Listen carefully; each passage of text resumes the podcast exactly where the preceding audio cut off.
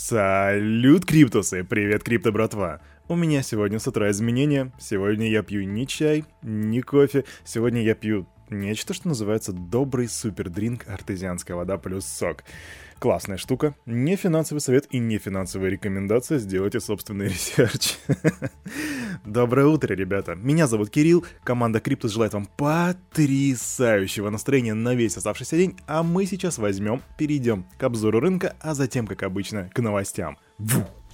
Криптобабл с утра нам показывает картину, которую я бы назвал «Зеленый цвет и счастье». Да, практически полностью все зеленое, только где-то вдалеке такие красные бульбушки, но нас больше интересует то, что у нас сэнд, 60%, LRC 35% и так далее по списку DOT плюс 14%. Вау. А как же поживает наш биточек, Бетховен? Бетховен у нас сегодня 61 612, да, мало что меняется, мы стабильно удерживаемся в достаточно высоких показателях, близких к all-time high. Эфир 4347 подрос на 2%. При этом доминация биткоина на рынке 43,7, капитализация рынка на данный момент 2,65 и индекс страха и жадности 73. Все так же умеренная жадность, практически ничего не меняется. Я, я на самом деле не удивлюсь, если всю неделю будет держаться вот в таких вот значениях.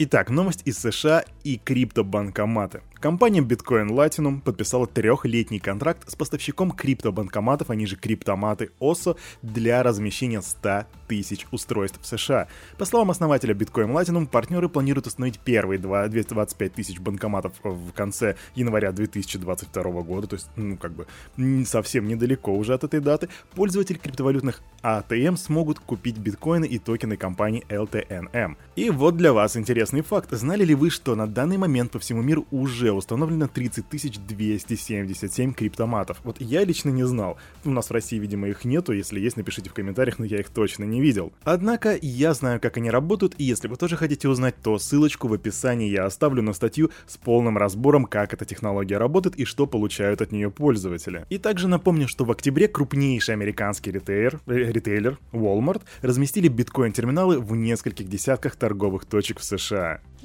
Эта новость была практически повсюду. Это такой fun move от Binance. Они добавляют торговую пару SHIB Doge.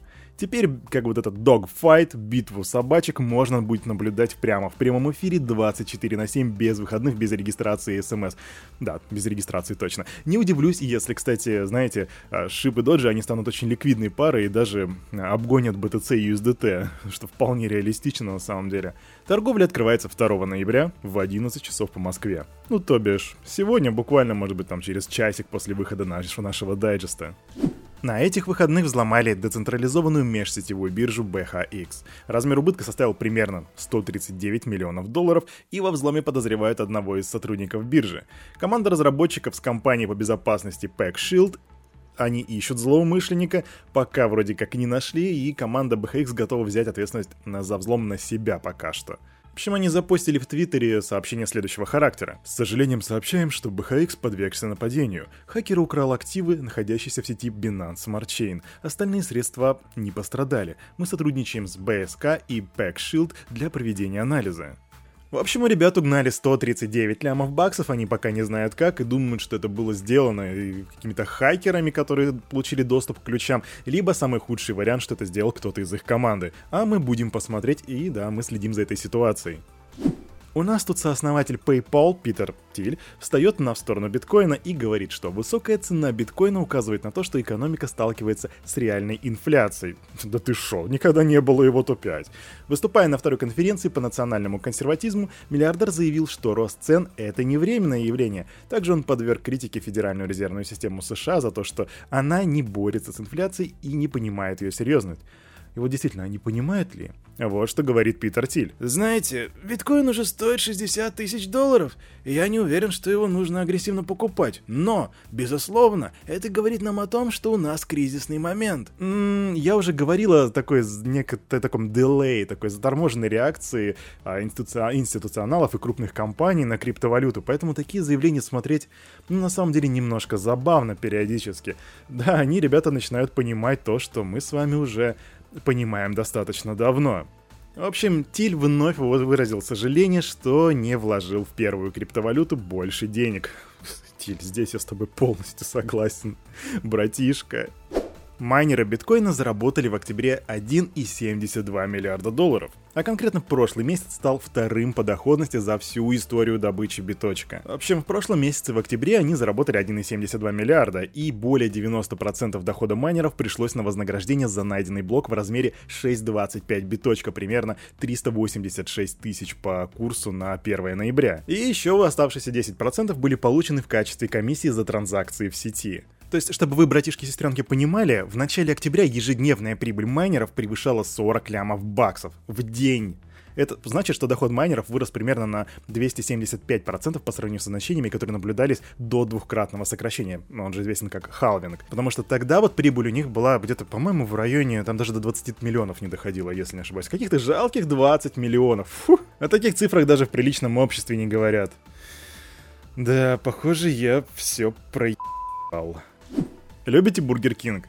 У меня лично нет никакого-то мнения особого, ну, иногда покупаю два за 200. В общем, они хотят теперь раздать два с половиной мульта в криптовалюте клиентам из США, правда, так что вас, ребятки, скорее всего, это не коснется, ну, кроме тех, кто из вас живет в США и слушает Daily Digest от команды Cryptus. Мое почтение. В общем, они будут раздавать эфириум, биткоины и догикоины. Чтобы получить вознаграждение, потребуется учетная запись онлайн-брокера Robinhood.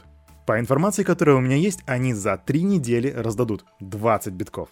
200 эфиров и 2 миллиона Dogecoin. Это вот так вот примерно получается, что один из 10 тысяч клиентов сети получит один эфир.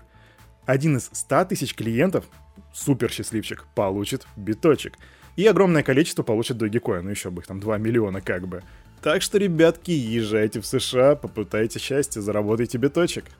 Квик новость. Polkadot может запустить первый аукцион парачейнов уже 4 ноября, то есть через два дня.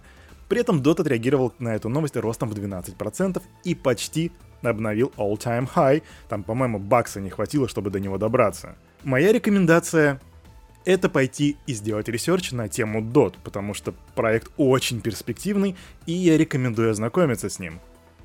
Я просто не мог пройти мимо этой новости, ребята, вы же понимаете цена токена по мотивам сериала «Игра в кальмара» упала до нуля.